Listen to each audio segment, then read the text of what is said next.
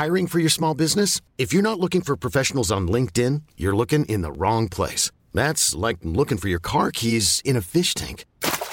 LinkedIn helps you hire professionals you can't find anywhere else, even those who aren't actively searching for a new job but might be open to the perfect role. In a given month, over 70% of LinkedIn users don't even visit other leading job sites. So start looking in the right place. With LinkedIn, you can hire professionals like a professional. Post your free job on linkedin.com slash achieve today. Mademoiselle.com Mademoiselle.com Primo auditeur et auditrice, vous faites un excellent choix en écoutant LMK. J'ai le droit de pas vraiment travailler. C'est vrai. Moi, dès qu'il y a du silicone, j'ai envie de le mâcher. Ah ouais. C'est normal. C'est laisse-moi kiffer. Voilà, je ne suis pas un traité de moralité à moi toute seule. Tu voulais dire un truc, Mathis? J'ai plus envie. Je sais pas si j'ai envie qu'on voit mon chapeau. peut plus être agréable ici. Merde. Yo, Guillaume, Guillaume, Guillaume. Je peux quand même dire que depuis que ce chat a été béni, il n'a jamais été aussi insupportable. Je suis idiot. Mais non. À La Réunion À l'île Maurice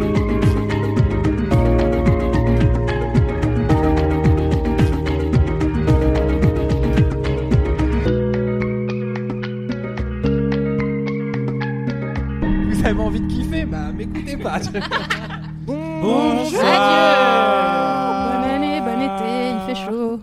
Bonjour, bonsoir et bienvenue dans cet épisode 194 de Laisse-moi kiffer. Vous avez peut-être loupé le live de samedi dernier et c'est dommage parce que c'était super bien. Euh, on a fait la chenille, euh, on a parlé de spéléologie. euh, euh, Ah, c'est celui qu'on fait ben oui, Oh là là, voilà, exactement. Je regarde tout, tout le monde me regarde un peu paniqué.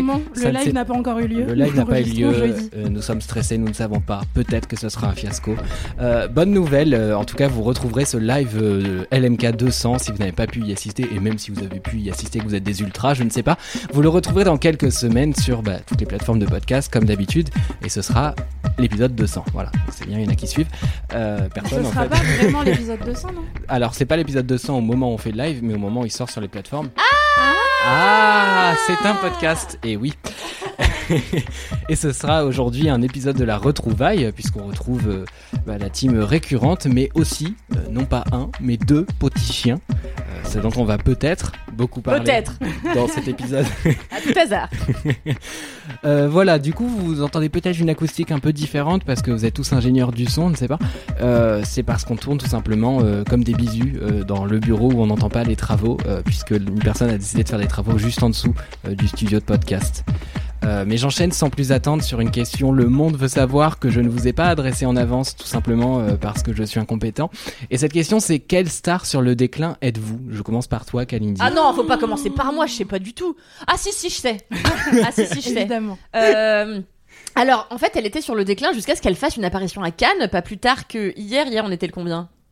On était le 18. Le 17, le 17 mai. Hier on était le 18. Le 18 mai, Tout qui le monde est vous ment. Eva Longoria. Euh, Ah. Elle est pas du tout sur le déclin. Ah bon, et tu l'as vu dans quoi récemment, par exemple Mais Dans elle est ma pas devenue tête, genre tous les productrice. soirs. Elle est productrice, oui, mais on la voit plus. Mais Et en parce vrai, qu'elle gagne il y trop a de eu, thunes. elle a eu, non mais elle a eu son, son âge d'or, tu vois, on la voyait partout. Aujourd'hui, elle est productrice, en effet. Je crois même qu'elle a réalisé deux trois épisodes euh, d'une série qui sortira bientôt, et aussi, euh, eh bien, elle est Géry L'Oréal, ce qui prend quand même beaucoup de temps. Euh, et je suis, euh, oui, elle fait des pubs sur YouTube euh, où elle se Ah refait ouais les racines et tout. Elle est trop mignonne, trop euh, je adorable. l'adore. Et moi, j'adore Eva Longoria, euh, et principalement parce qu'elle fait du mini trampoline. Et genre, moi, je la suis sur euh, Instagram. Elle fait quoi Du mini trampoline En comme mode ma mère. fitness En mode fitness de ouf. Et en Oh, fait, à ok. chaque fois que j'ouvre Instagram, j'ai une vidéo d'Eva Longoria qui est sur son mini trampoline face à la mer et qui fait des exercices différents. Qui est là. Alors là, je fais tel enchaînement. Et j'adore. J'adore. J'espère, comme Eva Longoria, atteindre euh, mon apogée de la célébrité pour ensuite ne plus rien faire que des publicités pour les cheveux et du mini trampoline. Je trouve que c'est Ouais. pas mal. C'est un déclin Euh, serein. C'est un déclin serein. Non, mais en effet, Anthony a bien fait de préciser, elle est productrice aujourd'hui, ce qui est un vrai métier en fait.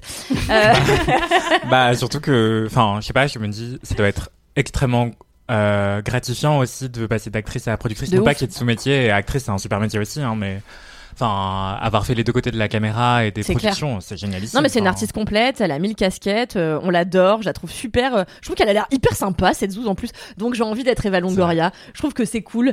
Euh, et en plus hier elle avait une très belle robe alors que d'habitude je trouve qu'elle s'habille n'importe comment. Et hier elle avait une très Bah, jolie robe. américaine. On n'a quoi. pas les mêmes goûts, mais d'accord. C'est vrai, tu trouves qu'elle s'habille bien Eva Longoria Non, non, je trouve qu'elle s'habille pas bien et que sa robe était affreuse. Mais... c'est très subjectif. La noire, subjectif. On parle de la noire Oui, oui, oui. Moi je trouve que par rapport à ce qu'elle porte d'habitude, c'est moins moins. C'est chouette. atroce. Parce que d'habitude, c'est un peu la cata, quoi. C'est souvent la C'est vrai. cacophonie. Je suis entièrement d'accord avec toi. Un podcast positif. Euh, Anthony, quelle star sur le déclin es-tu? Mais il faut que ce soit une star d'une discipline en particulier? Non, pas particulièrement. Il y a plein de domaines dans lesquels on peut décliner. c'est ça l'avantage Mais de ça la veut vie. dire quoi déclin tu... Bah, ça veut Est-ce dire. que c'est la euh, fin de vie ou est-ce que c'est euh, la ça fin veut de dire ta euh, t'es pote avec Michel Drucker et tout le monde te regarde avec un regard euh, émotion sur les plateaux télé parce que c'est peut-être la dernière fois que t'es là et on sait pas trop pourquoi t'es invité quoi. C'est qu'il y a un livre Ah. Génération sur toi qui est sorti. Genre Génération Goldman, tu vois. c'est pas pour dire que Goldman est mort, mais J'aurais dû dire Goldman. Bah, j'allais dire, euh, je suis un peu Affida Turner parce que, Ouais. en fait, au départ, j'allais dire François Xavier de Secret Story.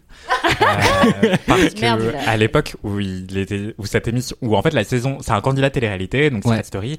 Et à l'époque euh, de sa saison, je sais pas laquelle c'était, euh, en fait, j'ai reçu le premier prime plein de SMS de gens disant, tu passes à la télé, il y a ton sosie. Et j'étais archi vexé parce que je le trouve plus laid que moi.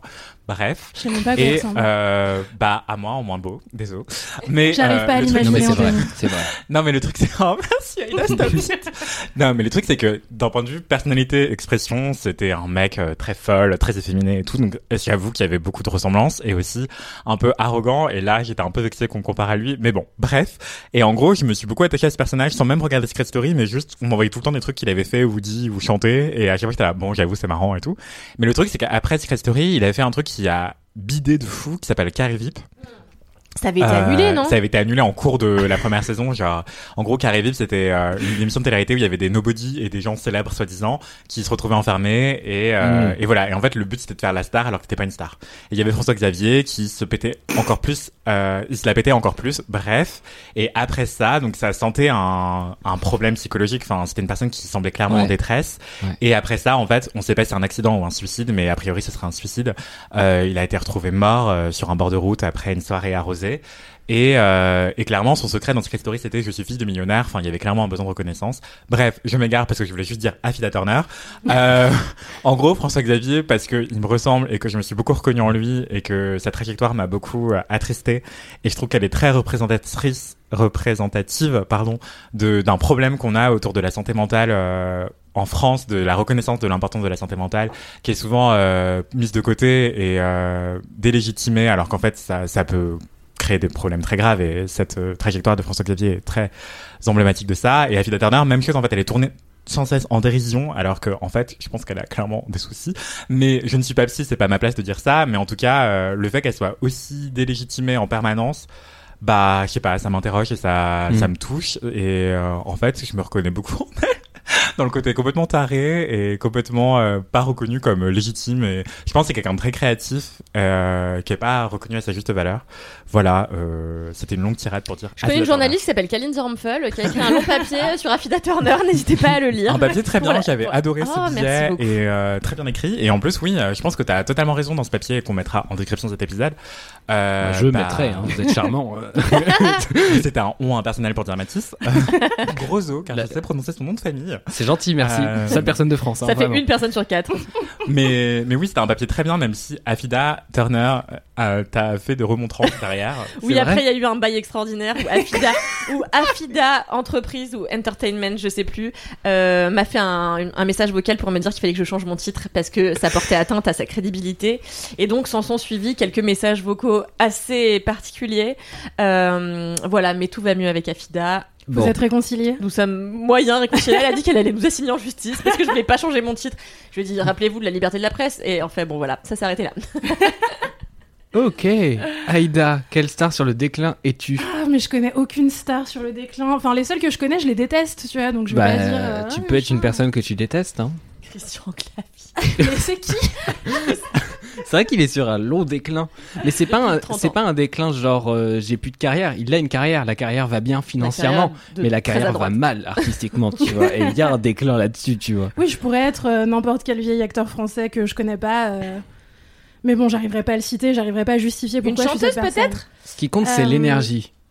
J'aurais dû répondre Rihanna. Non, mais je rigole. Elle Elle, est pas du tout sur le déclin. Elle est pas du tout sur le déclin. Elle est juste plus Ah, en train de faire des ouais. albums. Mais J'ai posé une excellente question, je suis très très fier de moi. Non, mais si je devais, je pense. Alors, bon, on va voir ce que vaut cette réponse.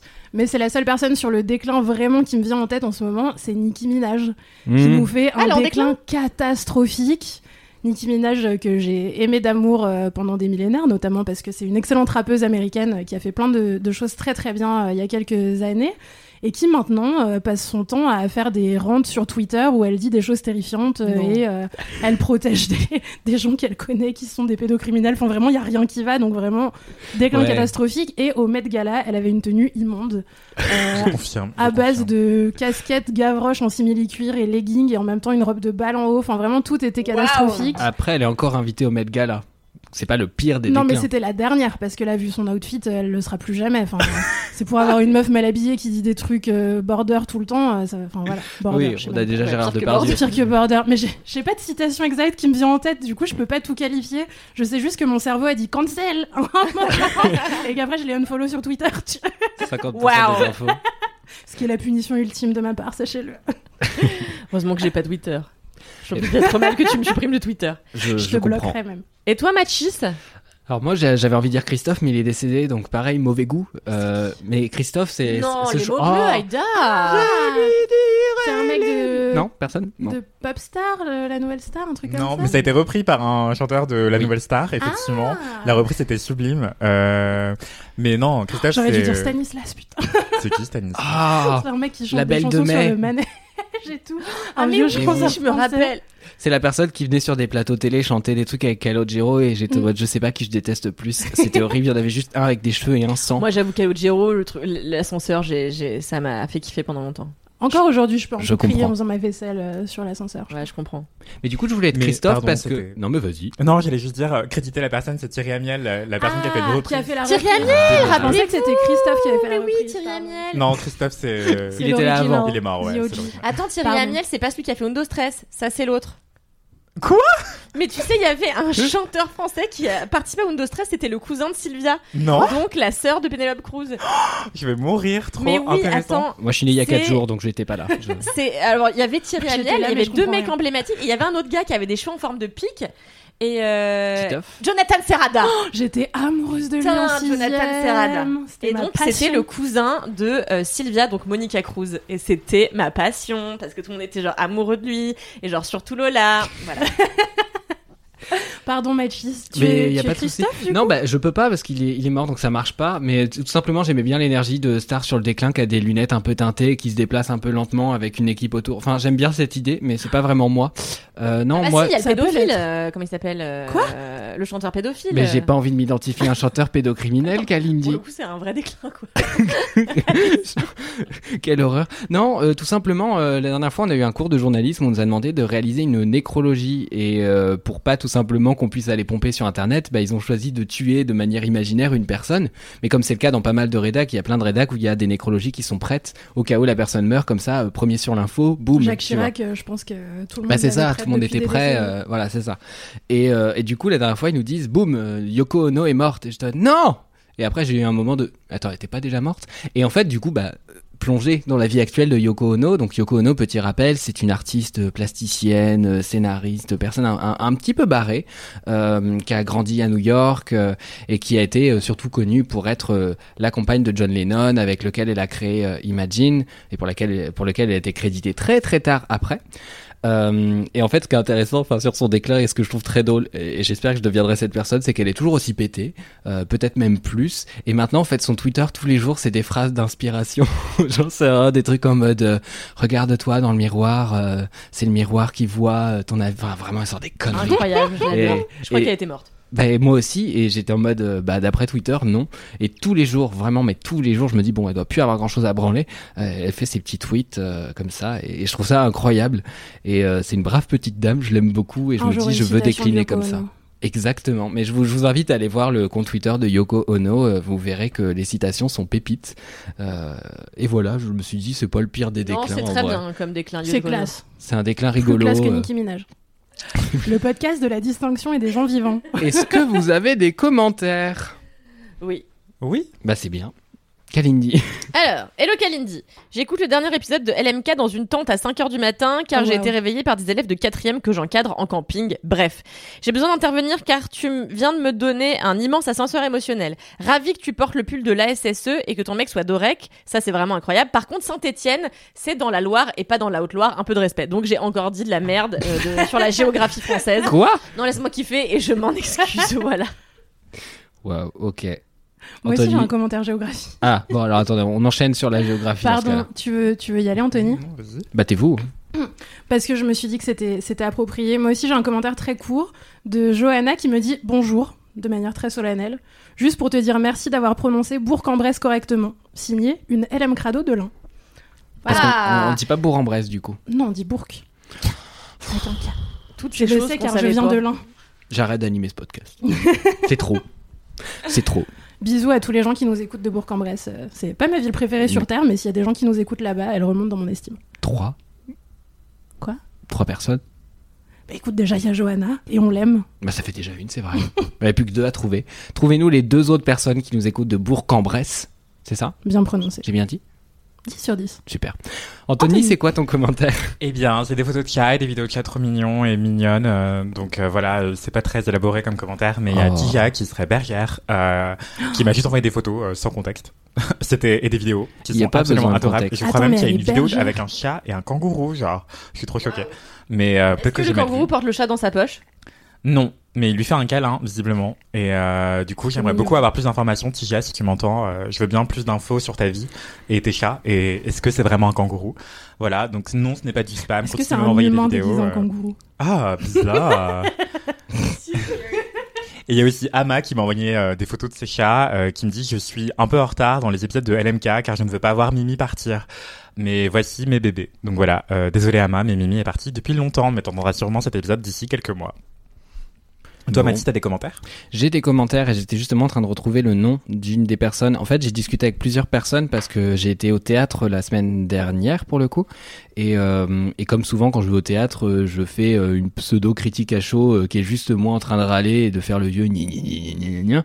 Et euh, bah, du coup, j'ai discuté avec une première personne dont je ne retrouve pas le nom, ce qui m'énerve beaucoup, qui travaillait au théâtre de Caen euh, parce que j'ai vu une pièce euh, qui était donc Richard III euh, de Shakespeare. euh, Richard III. Putain, c'était là-dessus que j'ai fait mes TPE. euh, vous le saurez. Oh waouh. Et ben c'était Au lycée. long. C'était long, c'était euh, trois heures et quelques. Enfin ouais, je crois que c'était à peu près trois heures. Et c'était donc Martial Di Fonzombo avec euh, Mathias, euh, la moitié des infos. C'est pas grave. Langaf, Tu peux inventer et on pourra pas te corriger. Toujours est-il que du coup c'est une mise en scène qui était une reprise d'un truc qui avait été fait dans les années 80. Il y avait plein de trucs qui étaient un peu genre, euh, enfin c'était un peu bancal sur les bords et tout. Et donc en fait j'ai discuté avec euh, cette personne. J'aimerais retrouver ton nom et je suis désolé. Crie-moi dessus quand tu entendras cet épisode. C'est ma faute. Euh, tout simplement parce qu'elle avait, euh, elle avait vu un petit peu la création, enfin la recréation du projet et que du coup elle avait plein de retours dessus. Elle avait plein d'anecdotes et elle m'a fait plein de vocaux. Mais ce n'est pas le commentaire que j'ai retenu. Je fais simplement une petite mention. J'ai aussi discuté avec euh, Terreur Nocturne. Ce n'est pas non plus le commentaire que j'ai retenu, mais je vous en parle plus tard. Donc si j'oublie, euh, rappelez-le moi parce que ça sera en lien avec mon kiff. Ok, Et- Terror Nocturne. Voilà, On peut exactement. juste crier dans le micro. Et là, tout simplement, le commentaire que j'ai choisi, c'est celui de Lucie I Tiré du bas tiré du bas E. Euh, coucou, c'est une LM crado de la première heure, un petit com pour te dire merci d'avoir repris le flambeau, mais surtout, surtout, merci pour tes playlists. J'espère que celle se concentrer à s'en exploser les tempes va enfin permettre de réviser mes partiels, ce que je suis censé faire pendant que je t'écris ce message. Vous êtes les meilleurs et mon kiff forever. Merci, merci, merci. Je le trouvais court mais très mignon. Trop Bisous. Lucie. Courage pour tes partiels. Ouais, courage à vous et euh, tout simplement euh, vous dire que moi aussi je devrais écouter plus souvent cette playlist. Euh, je n'ai pas d'anecdote de star, en revanche j'ai un message boubou, à moins que vous ayez une anecdote de star. Non. Bon, bah voilà, comme ça ça règle le problème. Ah, j'ai croisé une star récemment. Ouais, fin de l'anecdote, je sais plus qui c'était. On a vu Frédéric Becbédé passer devant nos bureaux. On le euh, hait. Eh bah pas voilà, contente. Ça a c'est une gâché ma anecdote. Voilà. Bah voilà, on a une anecdote, super, tout est fait. Hop, message boubou.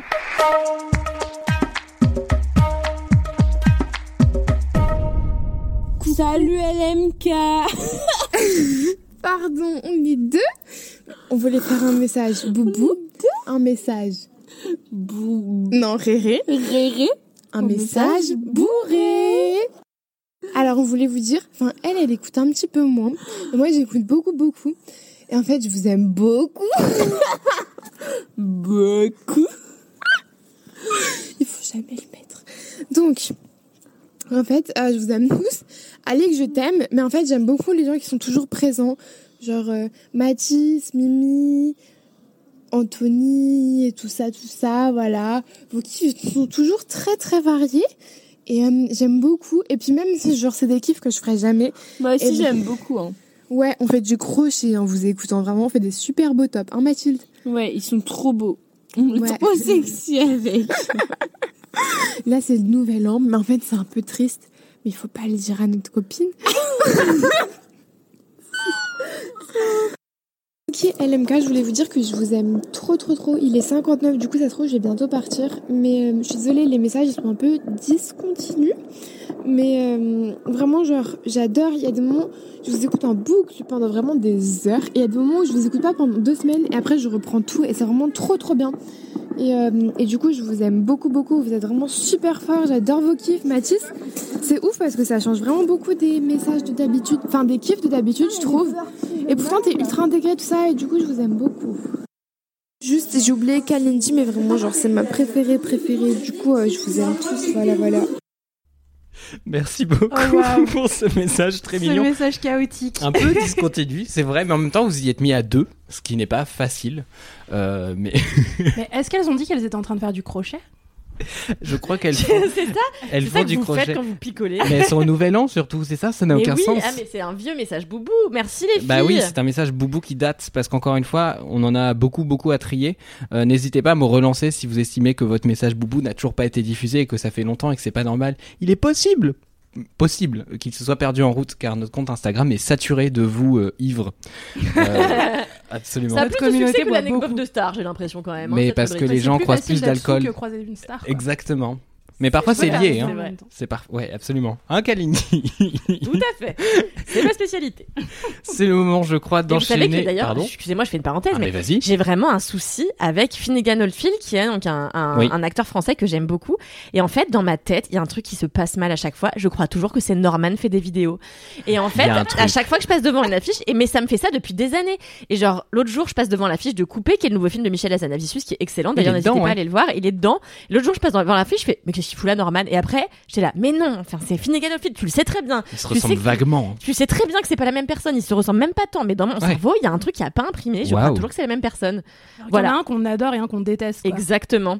Et en fait, un jour, j'étais euh, jury euh, d'un festival euh, d'horreur, et, euh, et donc euh, j'étais censée être un peu euh, genre euh, connaisseuse de mon sujet, et je vois Finnegan Oldfield arriver, et je dis à mon voisin, c'est un journaliste du Monde, je fais qu'est-ce qu'il fout là Norman fait des vidéos, et il me dit c'est vraiment Finnegan et voilà.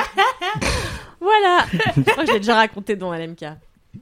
C'est pas grave, c'est toujours un plaisir. Oui, Et une vie de bolos en même temps. tout à fait. C'est le moment d'enchaîner sur un jingle qui cette fois ne sera pas en live, mais ne vous inquiétez pas, c'est un nouveau encore jingle de Marine Normand qui en a enregistré euh, 507 en- environ. Euh, et quand elle sera très très connue, euh, ça se vendra à prix d'or. Mais en attendant, on les diffuse euh, de manière euh, éhontée dans ce podcast. Et c'est parti. Jingle Les petits kiffs au soleil, c'est quelque chose qu'on n'aura jamais. Chaque fois c'est pareil, c'est quand on est derrière les carreaux et que le, que le ciel est beau. Et nananana, les petits kiffs au soleil. J'ai raté cette partie-là, c'était. Je m'excuse. Merci, Ah, C'est toujours plus chaotique. Kalindi, quel est ton kiff? Mon kiff se trouve actuellement sur mes genoux. Euh, vous Oh. ne pouvez pas la voir.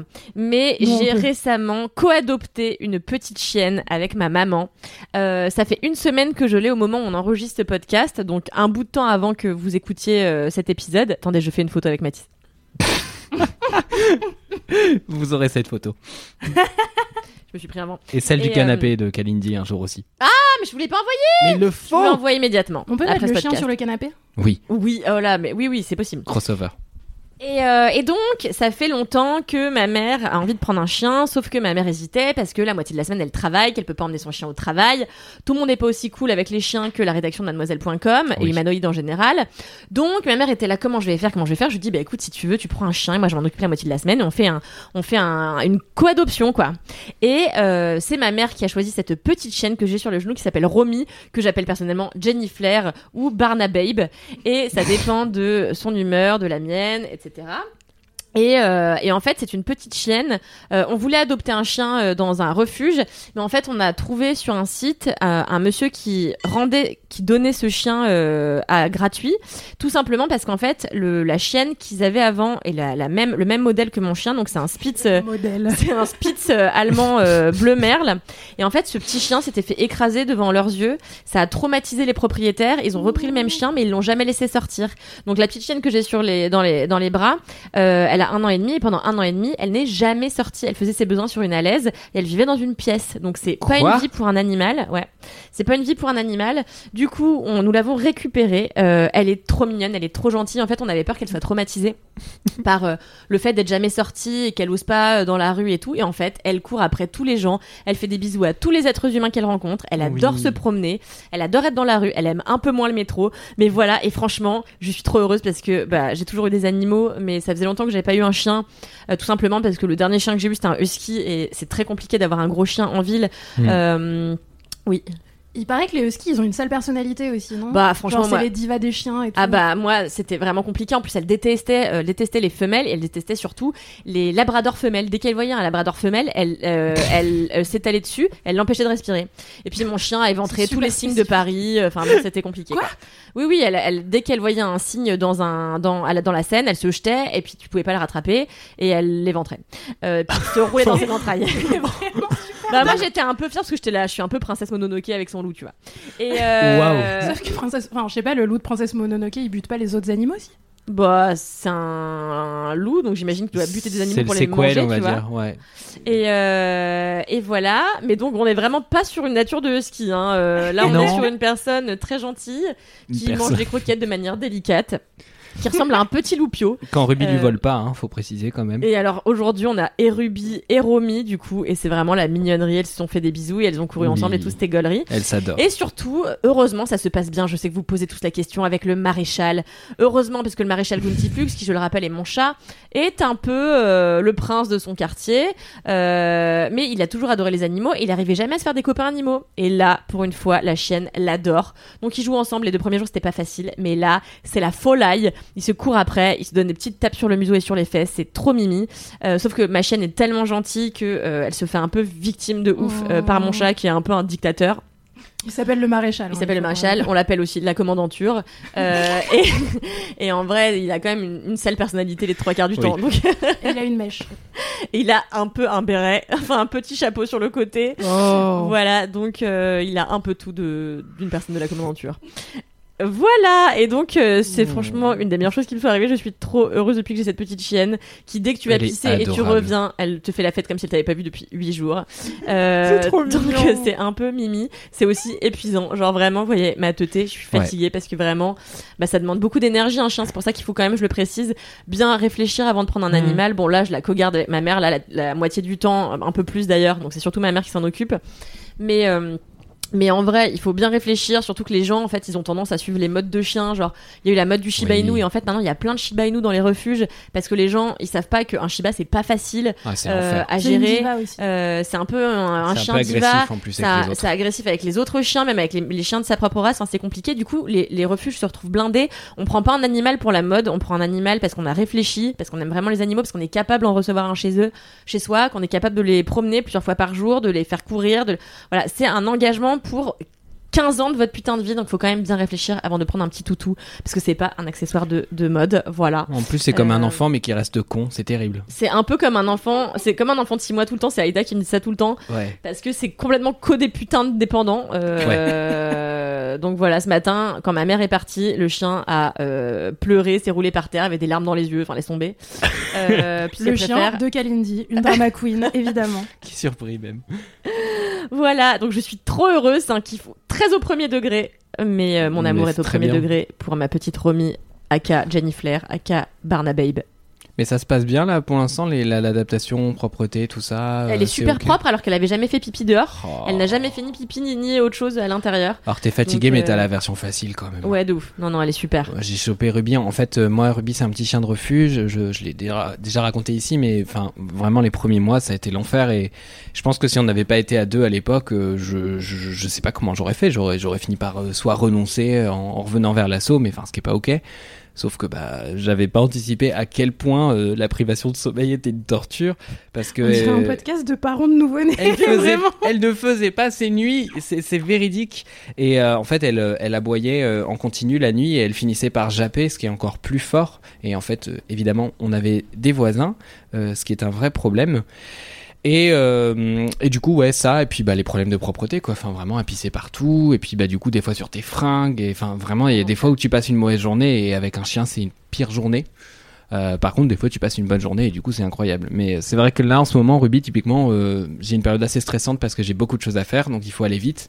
C'est pas le meilleur mo- moyen d'avoir un chien. Enfin, Ouais. voilà, quand, quand tu dois marcher vite dans une rue et que ton chien me dit Putain, mais ça sent un peu bizarre ici. Fatigant. Hiring for your small business? If you're not looking for professionals on LinkedIn, you're looking in the wrong place. That's like looking for your car keys in a fish tank. LinkedIn helps you hire professionals you can't find anywhere else, even those who aren't actively searching for a new job but might be open to the perfect role. In a given month, over 70% of LinkedIn users don't even visit other leading job sites. So start looking in the right place. With LinkedIn, you can hire professionals like a professional. Post your free job on linkedin.com slash achieve today. Voilà, c'est mon kiff. Et quel kiff mignon Vous voyez pas, mais là, il y a. Romy dans les bras de Kalindi. Des fois, elle ferme ses petits yeux pour faire une mini-sieste. Après, elle se réveille. J'espère que vous entendez les bruits de bisous que Kalindi lui Oui. fait aussi. Ça va Ruby être la est trame de ultra de ce jalouse. podcast. Euh, Ruby la, fixe vrai que Ruby, elle est super peu mal. jalouse, c'est trop mignon. Elle est allongée au pied de Kalindi et elle regarde super mal Romy depuis tout à l'heure. Parce que dès qu'il y a un autre chien dans les bras, elle est un peu en mode euh, En fait, j'ai quoi de moins que ce chien? Bah, l'hygiène, Ruby. L'hygiène, par exemple. ah, mon doudou. Bah oui. Oui, je parle de toi. Je comprends rien. Anthony, quel est ton kiff? Eh bien, mon kiff, il est très skincare aujourd'hui, très soin de la peau, euh, Oh. parce que j'adore ça. C'est une passion euh, pas du tout secrète. Hein, euh. D'ailleurs, euh, si vous avez des consultations de peau, je, je ne suis pas dermatologue, mais je peux vous donner mon avis. Envoyez-moi des DM sur Instagram, je répondrai avec plaisir des recommandations de produits et peut-être des articles que j'ai déjà écrits. Car ça fait six ans que j'écris sur la beauté en plus de la mode. Bref, donc mon kiff, c'est non seulement le rétinol que j'ai commencé il y a quelques mois, mais surtout la crème solaire, car maintenant que c'est l'été approche, qu'il fait beau, magnifique à Paris et peut-être ailleurs en France. euh, il fait beau toute l'année en Martinique, par exemple. Eh bien, euh, la crème solaire, c'est hyper important, même pour les peaux noires. Euh, ça fait des années que je le dis. Là, hier, ma sœur me racontait un truc qui m'a clairement déprimé, c'est que elle était à, je sais pas comment appeler ça, mais une espèce de salon, il y avait une meuf qui lançait des crèmes solaires, une meuf qui a lancé une marque de crème solaire, et euh, ma sœur est venue la voir en lui disant, ah coucou, euh, bah j'aimerais bien de la crème solaire adaptée euh, au bébé, et puis pour moi-même, euh, parce que c'est hyper important de protéger les enfants du soleil. Bref, et euh, la meuf qui a créé une marque de solaire pourtant, lui rit au nez en lui disant mais vous êtes noir, vous n'avez pas besoin de crème solaire alors que en fait c'est du gros bullshit. hein, euh, la meuf a lancé sa marque de crème solaire en 2022 et elle dit des choses comme ça. Voilà, exactement. Donc c'est non seulement c'est dangereux parce que d'un point de vue sanitaire, euh, c'est hyper important de protéger sa peau du soleil, mais euh, en plus c'est juste raciste, quoi. Bref, et donc euh, ce que je voulais dire, c'est j'ai plusieurs kiffs de crème solaire. Il y a un article sur Mademoiselle euh, qui vient de sortir, évidemment, mais je vais vous citer mes préférés parce que en fait je fais du rétinol. Le rétinol c'est un principe actif anti-âge hyper bien euh, que vous pouvez commencer à partir de 30 ans, je pense, si vous le souhaitez. Hein, évidemment, euh, c'est pas du tout obligé. Euh, mais c'est l'un des seuls principes actifs à l'efficacité prouvée par la science depuis des décennies. Donc euh, voilà, euh, je recommande du Paula's Choice, mais euh, vous pouvez lire tout ça dans ma routine beauté qui est sur Mademoiselle théoriquement. Euh, mais en gros, si vous faites du rétinol le soir, c'est hyper important le lendemain de mettre de la crème solaire. Et du coup, je vous en recommande euh, plusieurs sur Mademoiselle. Euh, des SPF 50, trop bien. Et je voudrais en citer trois là pendant que j'y suis. Euh, du coup, c'est une crème solaire Antelios de La Roche-Posay qui est trop bien, qui est hyper fluide, donc qui conviendrait à tous les types de peau. Euh, elle s'appelle Antelios UV Mune 400, euh, SPF 50+. Voilà, elle coûte 12,66€. Elle est dans toutes les parapharmacies de qualité. Euh, Il y a une crème solaire Isidine qui est un peu plus compliquée à trouver, mais qu'on peut trouver dans certaines parapharmacies, FPS 50, euh, complètement invisible, même sur peau noire, évidemment. La Roche-Posay aussi, c'était invisible. Et ma préf, préf, préf, c'est une Cicavit SPF 50 de la marque SVR. Non, mais c'est pas du tout sponsorisé. mais, Non, non, bah, on t'écoute. mais voilà, elle est un peu plus compliquée à trouver aussi. C'est dans certaines parapharmacies, mais sinon en ligne, hein, ça se trouve facilement. Euh, voilà, en fait, c'est une crème qui est réparatrice et anti-tache. Et moi, j'ai une peau noire, du coup, je j'hyperpigmente hyper facilement. Euh, c'est euh, propre à plein de peaux euh, foncées en général.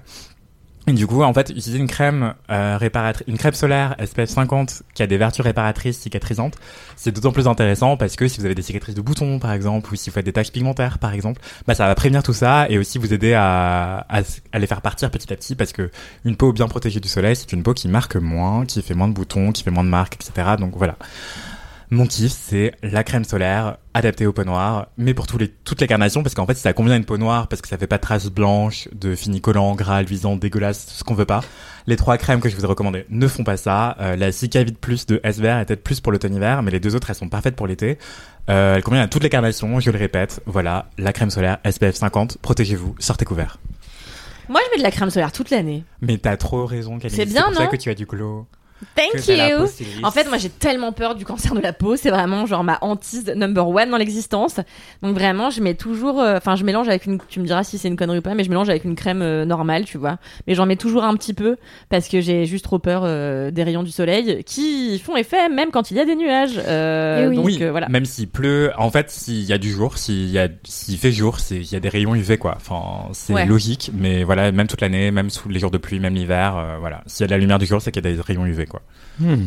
Mais euh, alors, est-ce que c'est une connerie? Je ne suis pas dermatologue, encore une fois, mais oui, c'est une connerie. Enfin, c'est pas gravissime. C'est juste qu'en fait, si par exemple tu mets un SPF 50 et que tu le mélanges avec euh, une autre crème, bah ça va devenir un SPF 15 ou 10, tu vois. Ça Ah, dépend de ça la enlève quantité. un peu de la. Ok. Voilà, la bonne recommandation pour vous aider à, euh, à bien doser votre crème solaire, théoriquement, c'est une cuillère à café, une demi cuillère à café de crème solaire SPF 50 pour le visage. Ok. Le truc, c'est que personne ne fait ça. Euh, et vous n'avez pas forcément une cuillère à café dans votre salle de bain. Du coup, l'autre recommandation pour bien doser, c'est euh, deux doigts de crème solaire. En gros, vous prenez de la crème solaire, vous l'étalez sur un doigt, genre l'index, et un autre doigt, genre le majeur, et c'est la bonne dose à appliquer. Euh, c'est un bon moyen mémotechnique. Il faut deux doigts de crème solaire pour le visage. Et voilà. Donc en fait, Et donc que peux ça. faire- ce que ça. Mais en fait, ça dépend de toi, de ton type de peau. Si toi, tu estimes que tu as besoin d'une crème hydratante avant ta crème solaire, enfin, en plus de ta crème Non, c'est juste que j'adore m'étaler des trucs sur la tronche. Mais en vrai. euh, Bah voilà, mais en fait, soit euh, t'as vraiment besoin de confort et du coup tu mets ta crème hydratante et ensuite tu mets ta crème solaire, Ah, ok. soit euh, la crème solaire suffit. Une bonne crème solaire, généralement, en fait, t'as pas besoin d'hydratant, à moins d'avoir la peau ultra sèche. Euh, dans auquel cas tu peux mettre de la crème hydratante et ensuite une crème solaire, mais les crèmes solaires, généralement, en fait, les filtres solaires, c'est soluble dans le gras, généralement, et Ok. c'est pour ça que les crèmes solaires, ça a un fini un peu luisant, collant et tout que les gens aiment pas trop. Moi, j'aime bien. Eh Bah trop bien, Ah ouais. Bah ouais, je sais pas, je trouve que j'ai l'impression de. Je sais ça pas, ça les glow quoi, tu vois. Bah ouais, moi Je j'adore. trouve que ça sent les vacances, ça glow et euh, en fait au pire du cas, les personnes qui se maquillent par exemple, vous pouvez mettre de la crème solaire partout et rajouter de la poudre sur votre zone T pour éviter qu'elle ne brille trop et garder votre glow de crème solaire sur les joues. Euh, ça c'est hyper cool et ça fait un highlighter euh, naturel, De dirons-nous. Mais toi, Kalindi, si t'as pas besoin de et les gens qui nous écoutent évidemment, si vous n'avez pas besoin de grave d'hydratation toute l'année, bah essayez juste de votre crème solaire, genre vous nettoyez le visage puis vous mettez votre crème solaire et ça se trouve ça suffit pour la journée en fait. Vous n'avez pas Mhm. forcément besoin de 46 sérums et de 46 euh, hydratants en dessous de votre crème solaire. C'est de l'argent en plus. euh, franchement, euh, des os, pas des os, mais c'est un peu du bullshit. Euh, mais du coup, nettoyage du visage et si t'as vraiment la peau sèche, tu peux mettre une essence ou une lotion hydratante Mhm. ou un sérum hydratant et ensuite ta crème solaire. Ok. Et sinon, euh, tu te nettoies le visage et tu mets juste direct ta crème solaire et souvent ça suffit quoi. Donc à tester et vous m'en direz des nouvelles. Euh, voilà. Super. Moi, j'ai une question sur le rétinol.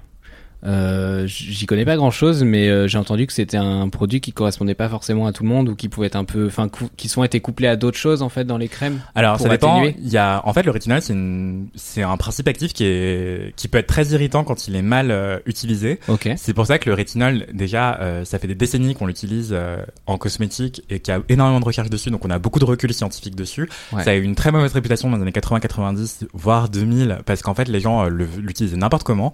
C'est pour ça que c'est hyper important de vous renseigner avant de vous mettre à utiliser du rétinol. Encore une fois, je le répète, euh, vous n'êtes pas obligé d'utiliser des produits anti-âge et le rétinol c'est très bien, mais ça convient pas forcément à toutes les peaux, effectivement. Euh, en fait, en France et en Europe, la réglementation c'est jusqu'à 1% de rétinol.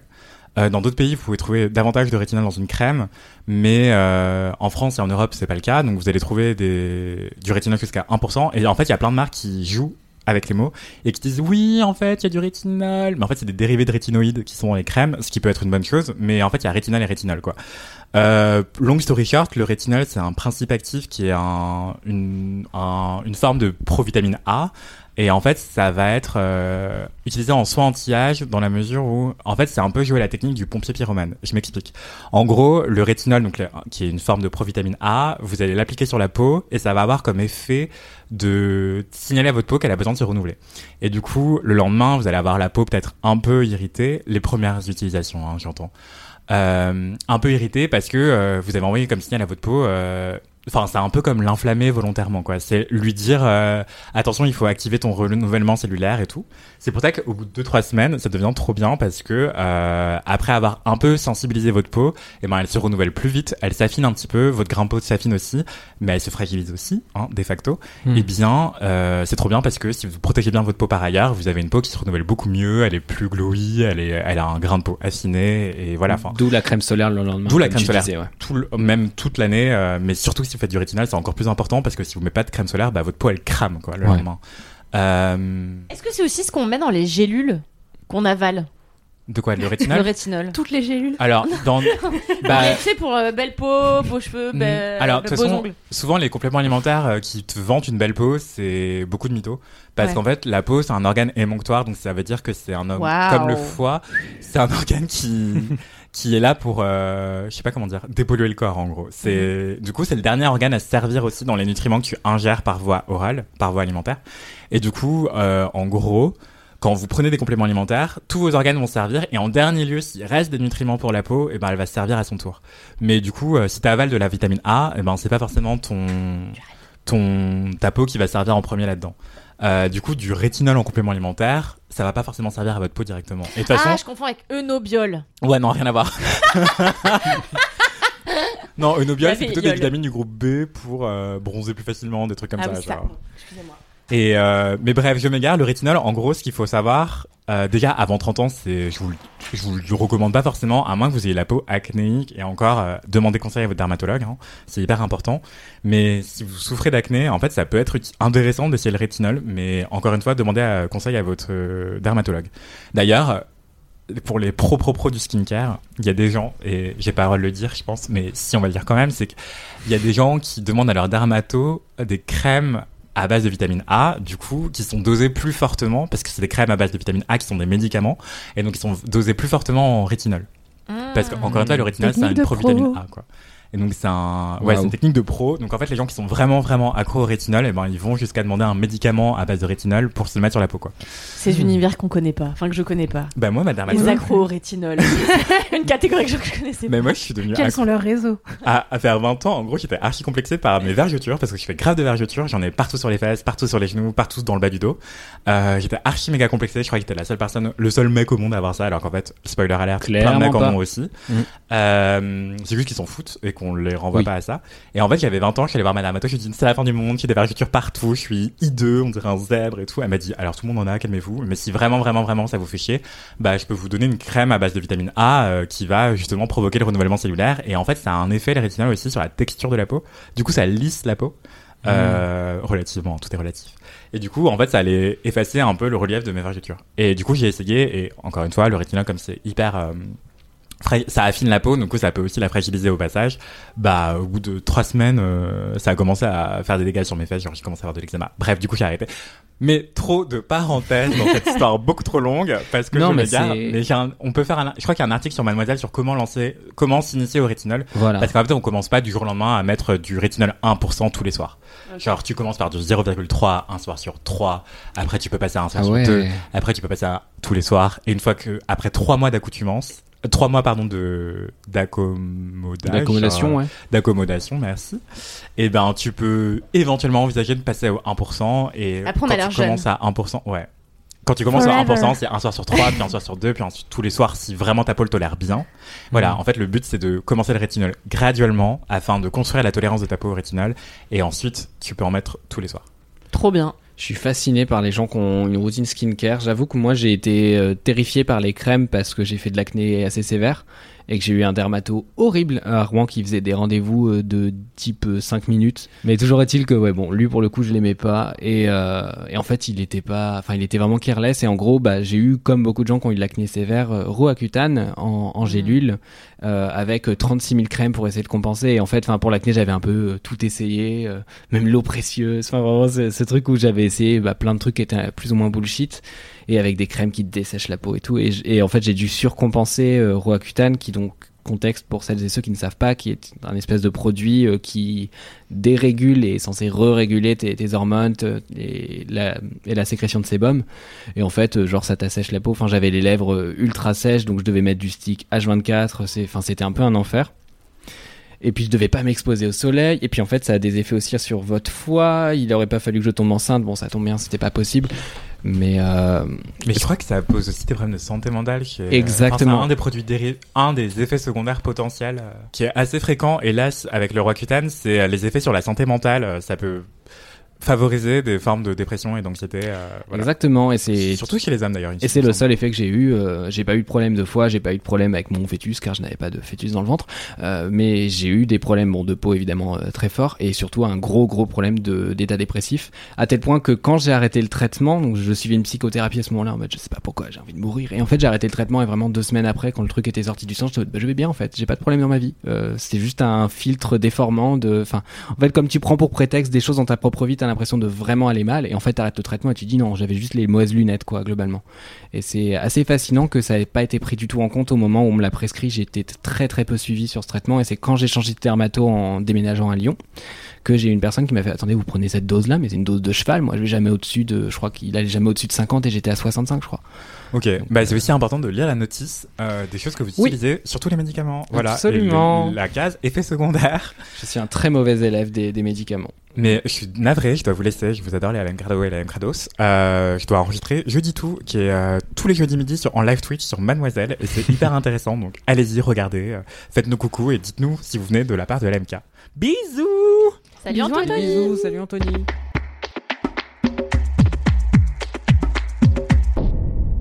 Et c'est le moment d'enchaîner sur le kiff de Madame Aïda. Bonjour.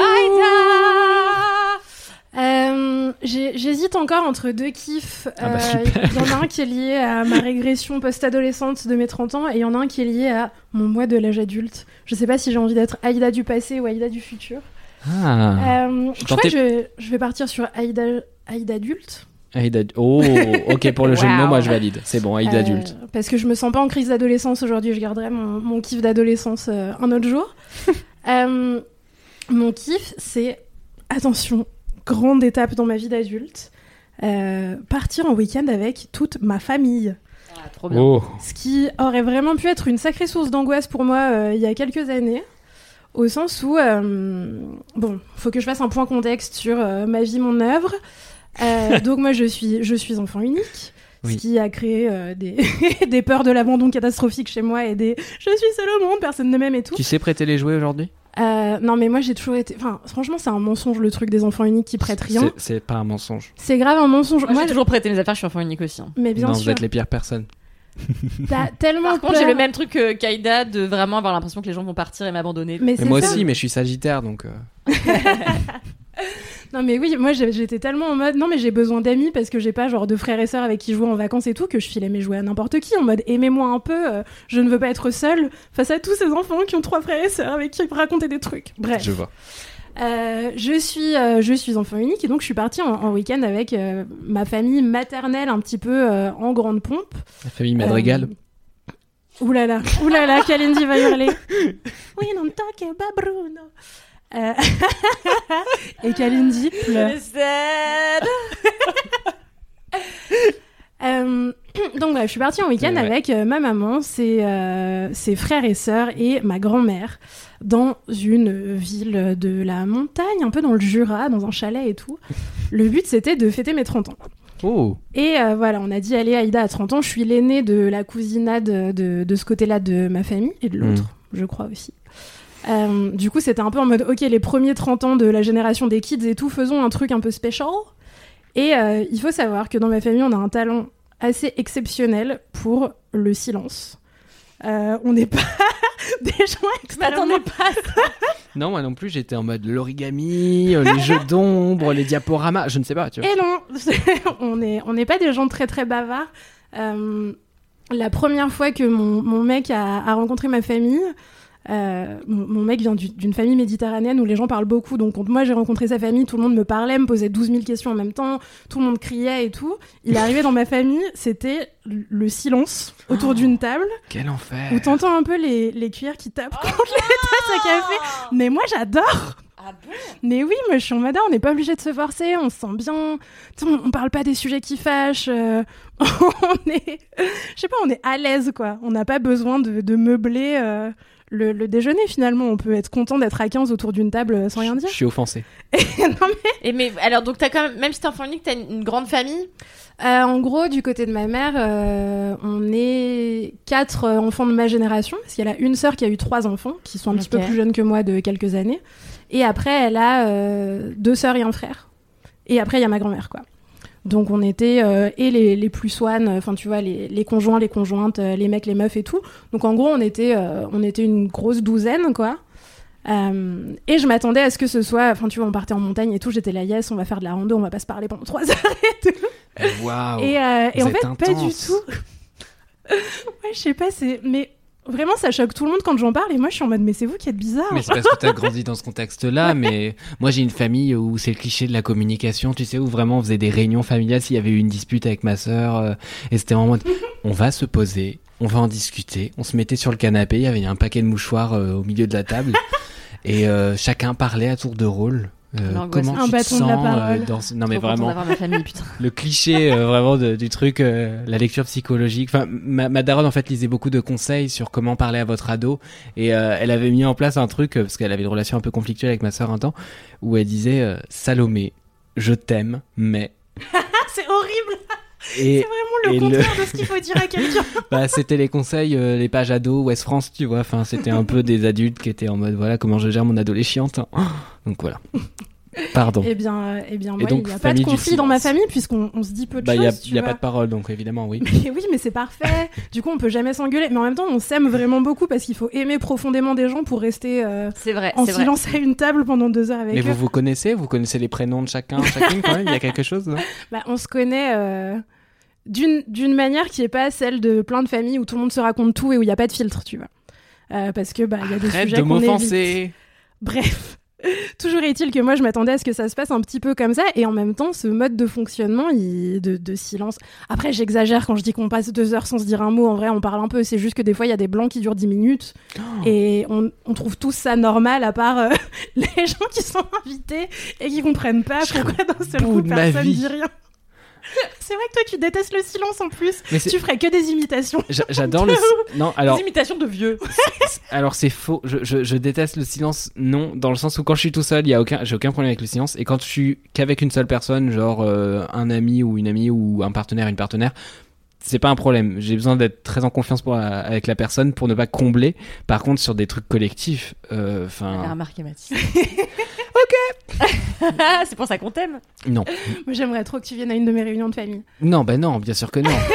Parce que Il y aurait vraiment 52 imitations. Ah mais je deviens euh, DJ Bruno, animation, euh, le mec gênant qui fait allez tout le monde se met, allez on se met debout, on tape des, on tape des mains, super. Euh, alors on va faire euh, une charade, euh, euh, mais chanter. Enfin vraiment, je, je- je sais Une pas, chantade. une chantade. Non vraiment, je suis DJ gênant quoi, DJ, DJ, c'est bien, DJ Nance. Mon rêve. Euh, enfin bref, toujours est-il, faut pas que je m'étale trop parce que je crois que cet épisode dure déjà une heure et demie. Non ça va, Ça va, on est dans les temps. 52 minutes, on est bien. On est bien. Euh, toujours est-il que je me disais, ok, bon, peut-être que ça va un peu se passer comme ça, et en même temps, ça, c'était l'organisation familiale de, euh, je sais pas, quand mes cousins et moi, on était gosses. Là, on a grandi, on fêtait mes 30 ans en tant que Aïda adulte, et, euh, et ça s'est passé d'une manière super euh, étonnante pour nous, qui est que, bah, en fait, on s'est dit plein de trucs, Ah surtout- bah voilà. parce que. le but du jeu étant de célébrer mon anniversaire, ma cousine avait organisé des jeux extrêmement gênants pour célébrer mon existence Je suis à base cousine. de tous les trucs cringe que j'ai fait dans ma vie.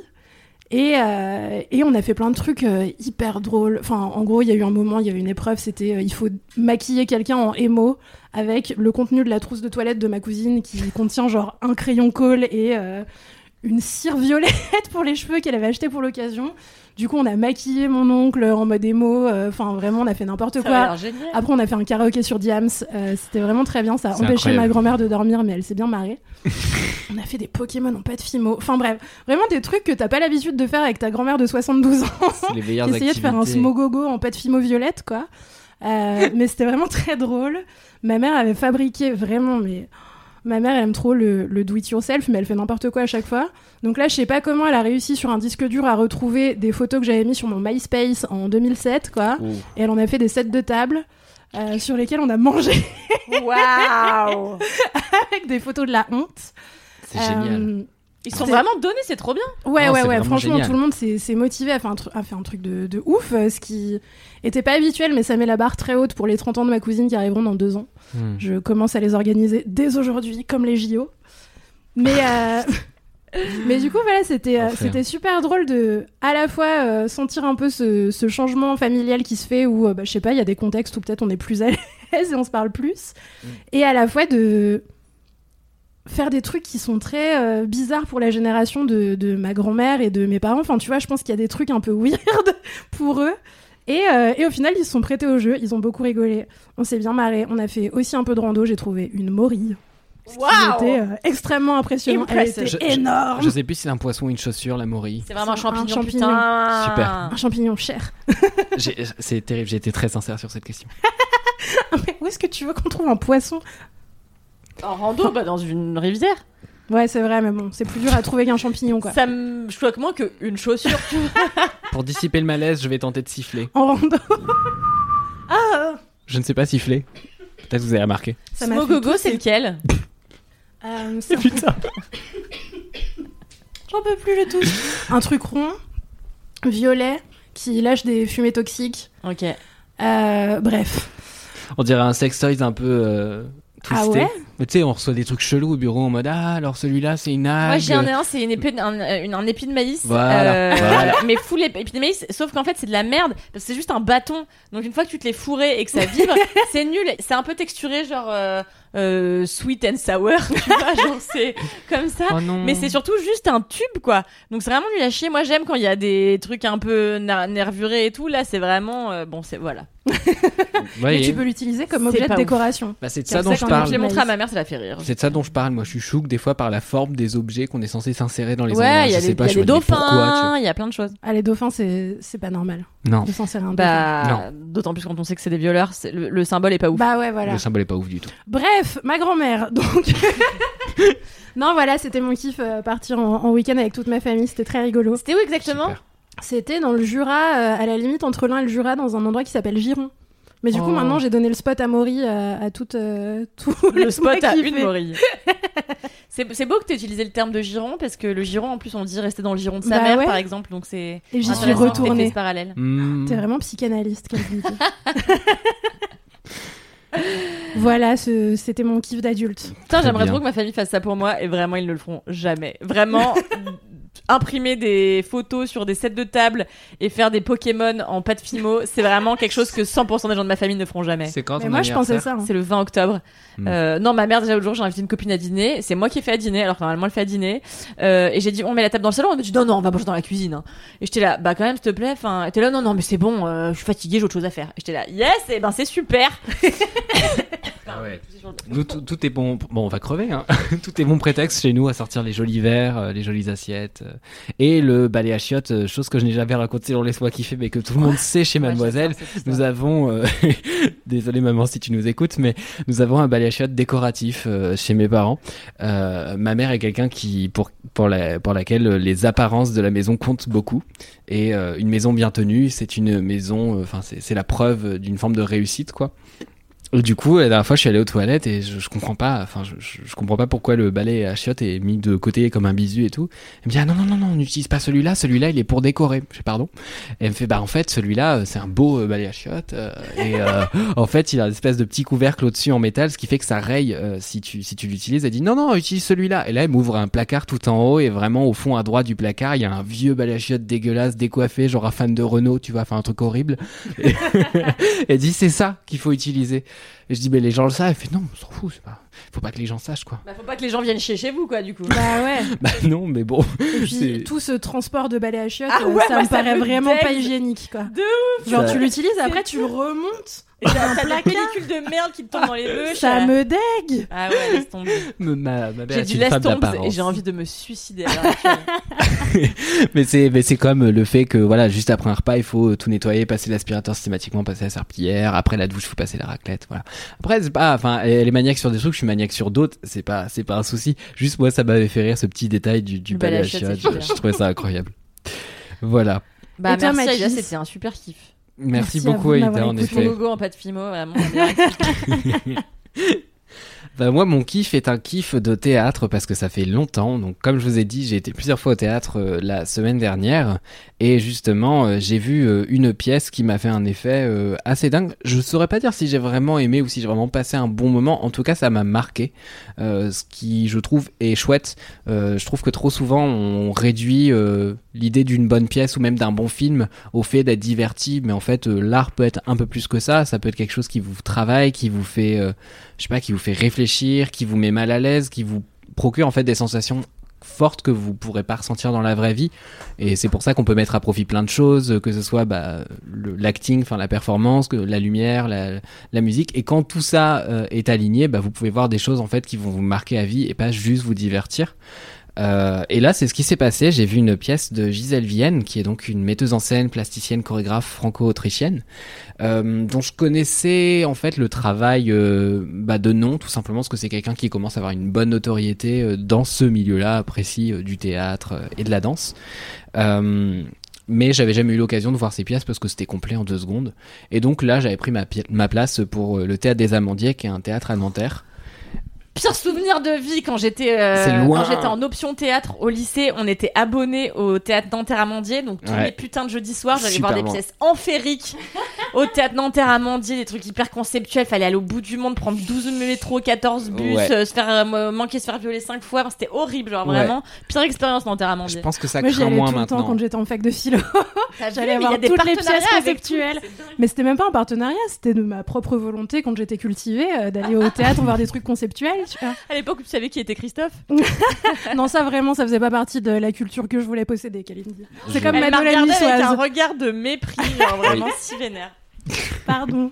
Pas de souci. Et donc, euh, bah, moi qui suis dans cet âge où je vais voir des choses conceptuelles, parce que j'ai quelque chose à me prouver, qu'est-ce que vous voulez que je vous dise euh, Toi aussi, un jour, t'auras la flemme. J'ai donc été voir cette pièce sans savoir, euh, euh, avant de d'hésiter pendant une demi-heure, qu'il y avait Adèle ANL qui Oh. jouait dans cette pièce. Il y avait que deux comédiennes. Henrietta, dont j'oublie le nom de famille parce que je suis incompétent et que je suis venu sans préparer ce kiff, qui était incroyable par ailleurs, et donc Adèle ANL. Et en fait, cette pièce-là, donc s'appelle L'étang. Et euh, L'étang comme, euh, comme un lac comme un lac, Ou l'étang exactement. comme... Oui, ok. L'étang. Et euh, en gros, c'est euh, l'histoire. euh, c'est un peu compliqué à raconter, mais c'est un personnage qui. Alors, moi, il y, a- plusieurs théories. C'est compliqué de lire l'histoire, mais soit c'est un personnage qui a du monde dans sa tête, très clairement, qui a des problèmes de, troubles de l'identité ou euh, troubles de la personnalité, je crois que c'est ça le terme. Euh, ou alors euh, c'est juste Adèle Haenel qui joue plusieurs personnages, mais a priori, je pense qu'il y a vraiment un truc sur la santé mentale qui se joue et qui est vraisemblablement un peu terrifié par son environnement familial, avec donc le personnage de sa mère qui est, en fait, enfin tous les mouvements. C'est, en fait, alors attends, c'est compliqué d'expliquer cette pièce parce que je trouve que ce qui se joue, il y a du fond, oui, mais c'est surtout moi la forme qui m'a matrixé parce qu'en fait, déjà on sent que Gisèle Vienne est une chorégraphe et tous les mouvements sont faits au ralenti. Et, euh, et c'est fascinant de voir des gens marcher au ralenti au théâtre parce que bon, dans les films, etc., on triche. Euh, au théâtre, on ne peut pas tricher. C'est le corps qui doit être absolument maîtrisé. Et, euh, voir euh, en plus des moments où le, corps est au ralenti, par contre, le texte dit une vitesse absolument normale. Et du coup, des fois, vous voyez des moments où Adèle ANL est en train de jouer littéralement la panique et un dialogue entre quatre personnages différents en changeant les voix, en changeant les tons, les intonations, ça discute, ça répond et tout. Et elle fait tout ça en étant en train de tomber au ralenti. Et t'es en mode waouh, qu'est-ce que je suis en train de voir Et en plus, Il y a un jeu avec euh, une espèce de création sonore très pesante. Je vous mettrai les, noms des personnes parce que vraiment il y a plein de gens qui ont énormément bossé, je pense là-dessus et qui ont très bien bossé. Euh, c'est juste que je les ai pas sous les yeux, mais euh, il y a une création sonore qui est dingue et qui fait un truc qui est rare au théâtre et qui moi me manque assez souvent. C'est tout simplement de jouer avec le live. C'est-à-dire qu'on a des acteurs et actrices qui sont, bah, des actrices pour le coup, qui sont amplifiés. Euh, mais c'est pas juste un micro. Donc il y a des moments où on va faire ré- résonner leur voix, on va jouer, et on sait plus si c'est euh, dans la création sonore qui avait été pensée en amont ou si c'est fait en live. Donc il y a un espèce de mélange des deux où en fait on est en train de créer du son en même temps qu'il y a de la performance, ce que je trouve absolument dingue. Et, euh, Comme et du dans Coupé de Michel Azanavicius. c'est vrai? Bah, en tout cas, euh, voilà, moi au théâtre, j'avais vu ça assez rarement. J'avais vu ça dans une adaptation de La Pitié dangereuse euh, par un collectif allemand euh, à, Lyon il y a quelques années, et c'était dingue. La Pitié dangereuse, qui est un livre que je vous conseille d'ailleurs de, Stefan Zweig, où en fait justement les, comédiens et les comédiennes, il y avait des moments où la voix était déformée, ça partait en couille, et, et, ça peut être très terrifiant, quoi. Enfin, vraiment, il peut se passer des choses. Sur scène qui ont l'air anodines, mais à partir du moment où vous mettez un effet tout de suite, ça, ça prend un sens fou. Et c'est justement ce qui s'est passé là avec cette pièce, c'est à dire que la moindre ligne de texte, euh, par les effets de lumière, en fait, il y avait une espèce de scéno euh, très minimaliste avec un, un fond blanc, un sol blanc, et en fait, euh, les murs au début, on voyait même pas par où allaient rentrer les comédiennes, mais en fait, c'était un faux mur, entre guillemets, qui bouge, qui est une porte. Et en fait, ça donne l'impression d'être dans des espèces de cellules d'isolement, vous voyez, un peu comme en hôpital psychiatrique, avec juste un lit. Euh, et en fait, quand vous arrivez dans la salle, il n'y a pas de rideau avant, donc vous voyez déjà cette espèce de, chambre slash cellule. Et par terre, il y a des mannequins, euh, comme des mannequins de supermarché, vous voyez, euh, qui sont disposés, et c'est ultra glauque, il y a des pilules partout, on a l'impression qu'il y a eu une overdose générale, donc c'est d'un glauque pas possible. Et ce qui est intéressant, en fait, c'est de voir que ben, très vite, en fait, on, comprend par euh, les dialogues, etc., ce que c'était censé représenter. Ça représente un peu tous les personnages qui sont dans cette pièce sans y être vraiment, parce qu'ils sont interprétés par euh, Adèle et NL. Et donc, c'est assez fascinant de voir cette euh, pièce qui dure une petite heure, je crois, brasser autant d'émotions et d'arriver à jouer sur tout d'un coup passer d'une couleur à l'autre, passer d'un mouvement à l'autre et en fait arriver à retranscrire une émotion avec, je trouve, beaucoup de justesse. Euh, le seul moins, mais ça c'est pas lié à la pièce, c'est le fait que les gens rient. Moi ça me fascine toujours. Je trouvais que ce qui jouait était absolument dramatique, mais comme c'est souvent le cas au théâtre, moi je, suis le, je pleure facilement ou je suis facilement, pas forcément trigger, mais en tout cas très très investi émotionnellement. Et là j'étais vraiment avec des yeux écarquillés tout le long parce que je trouvais ça terrifiant et qu'en plus il y a question de tentative de suicide. Enfin c'est des sujets difficiles. Euh, il est question évidemment de drogue, euh, d'où les déformations de la voix et tout, et des couleurs. Et euh, ouais, il y avait pas mal de gens qui riaient. Alors ça peut être un mécanisme de protection pour des gens, et puis le jeu d'Adèle Haenel peut être comique parfois. C'est ça qui est assez intéressant, selon les personnages qui fait intervenir. Mais du coup, j'ai vu vraiment un truc que que j'arrive pas à analyser encore aujourd'hui, mais qui a été une vraie claque et qui me poussera à réfléchir.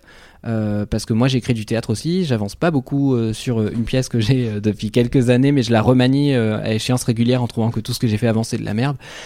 Mathis Grosso branding. Et ça me fait réfléchir beaucoup sur des idées de scénographie, de mise en scène, de comment porter un texte, comment le faire résonner, comment lui donner vraiment bah, l'assise dont il a besoin. Et là, je trouve que c'est vraiment une masterclass que j'ai vue de, Gisèle Vienne. Et du coup, il se trouve que j'en ai parlé avec une LM Crado qui s'appelle Terreur Nocturne. Et on en a beaucoup discuté. Et en fait, elle l'avait vu à, en Bretagne, euh, je crois à Rennes, si je dis pas de bêtises. Tu, tu me corrigeras si c'est pas le cas.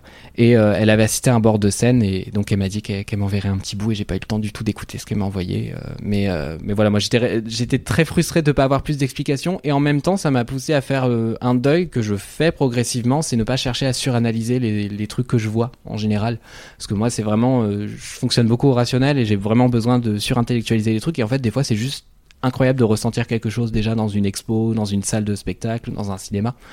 Donc euh, voilà, quand ça arrive, euh, je pense que c'est important d'en parler et de. Et puis c'est aussi, un moyen, je trouve, de faire un théâtre. euh, Excuse-moi, je te. c'est aussi le moyen de faire un théâtre qui n'est pas excluant. Ce qui était le problème typiquement avec le Richard III que j'ai vu, où je me suis dit le texte de Shakespeare il est pas forcément facile déjà de base, mais alors là avec 30 000 personnages, en plus il avait mélangé ça avec des trucs de la guerre du Kosovo, j'étais les gars, non ou la guerre du, non c'était la guerre du Golfe c'est ça, mais ils avaient fait un, un truc hyper intellectuel, j'étais oui enfin non en fait, euh, même même moi qui suis intéressé par le théâtre, je décroche, c'est pas normal. Et là c'est pas le cas, là c'est accessible en fait, n'importe qui peut ressentir une émotion et je trouve ça dingue. Voilà. Non mais c'est hyper intéressant ce que je te disais, euh, ce que tu disais, pardon. oh ouais, ouais. s'approprie mes propos. Super. Ce que tu disais au tout début de ton kiff euh, sur le fait de pas forcément avoir besoin d'être diverti ou pas forcément d'aimer un produit euh, au sens large, de aimer un produit pour le trouver intéressant. Moi, il y a, il y a quelques années, j'ai vu un film qui a vraiment bouleversé un peu ma vision du cinéma qui s'appelle Border de Ali Abbasi et euh, qui est un cinéaste suédois qui fait toujours des trucs complètement what the fuck et barjo. Et euh, mais j'en avais déjà parlé dans un LMK, donc je vais pas refaire le pitch. C'est juste que en sortant, j'étais là. Je suis vraiment déstabilisée parce que j'ai pas aimé ce film et à la fois ce film m'a hanté pendant des mois donc je peux dire aujourd'hui que c'est un film qui m'a enfin qui, a- qui m'a vraiment marqué dans, dans, dans mon amour euh, du cinéma et, euh, et donc oui c'est pas forcément nécessaire d'être diverti ou même d'aimer un Mm. film pour en tout cas euh, s'être laissé marquer à, à vif par cette œuvre là. Et moi, c'est ce que je ressens beaucoup avec euh, Gaspard Noé, où typiquement, je passe Oh, jamais, je passe jamais un très bon moment euh, en regardant les films de personne. Gaspard Noé. Par contre, à posteriori, des fois, ça me pousse à, à re-réfléchir des choses. Alors après, je trouve ça un petit peu, euh, toujours un peu forcé, un peu appuyé, et c'est ça qui me saoule aussi, c'est regarder comme je suis transgressif, en mode, oui, on, a, compris, il y a de la drogue, il y a des gens tout nus, super. Mais euh, n'empêche que du coup, c'est des expériences parfois un peu intenses et euh, un peu difficiles à soutenir. C'est pour ça que si, si vous allez le voir, pour le coup, les temps de Gisèle Vienne va passer à Sergi Pontoise le 1er et le 2 juin, si je ne m'abuse. Si vous y allez, voilà, sachez que ça peut être un peu triggering. Et j'étais étonné d'ailleurs qu'il n'y ait pas plus de gens qui sortent pendant. Euh, ouais, c'est ça, c'est au Point commun, qui est la nouvelle scène nationale de Sergi Pontoise, dans le Val d'Oise. Et euh, bah, voilà, Euh, ayez ça en tête, ça parle de drogue, ça parle de tentative de suicide, et le dispositif est prenant, mais du coup forcément euh, potentiellement euh, bah, difficile à encaisser pour quelqu'un qui est très sensible à ça. quoi. Trop bien. Super. J'ai trop envie d'y aller. We'll see. Voilà, voilà. Ça Merci. ressemble à une Merci fin d'épisode. Mathis. Mais je vous en prie, ça ressemble à une fin de LMK, tout, Tout ça, tout ça. Et il est Et temps oui, d'aller manger car, car j'ai nous avons tourné le matin. Ah, J'ai perdu mon chien pour la centième fois. mais non, regarde, elle est juste là derrière la porte. Elle derrière fait un regard malheureux. C'est le reflet de ton chien. Non, c'est pas le reflet.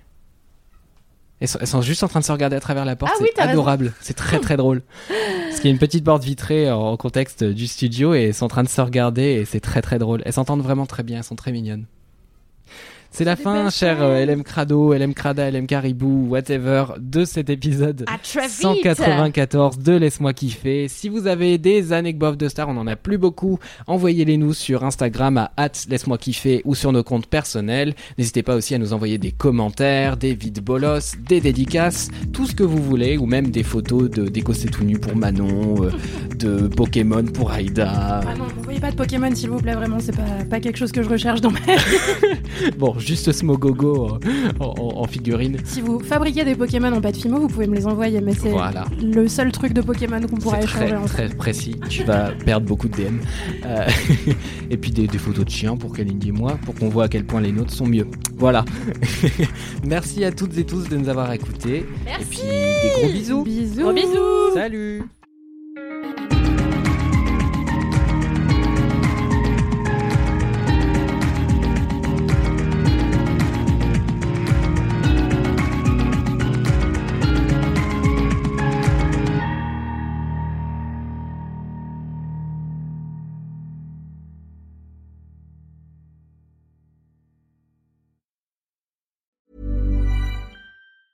Hey, it's Danny Pellegrino from Everything Iconic. Ready to upgrade your style game without blowing your budget? Check out Quince. They've got all the good stuff shirts and polos, activewear, and fine leather goods, all at 50 to 80% less than other high end brands. And the best part? They're all about safe, ethical, and responsible manufacturing. Get that luxury vibe without the luxury price tag. Hit up quince.com slash upgrade for free shipping and 365 day returns on your next order. That's quince.com slash upgrade.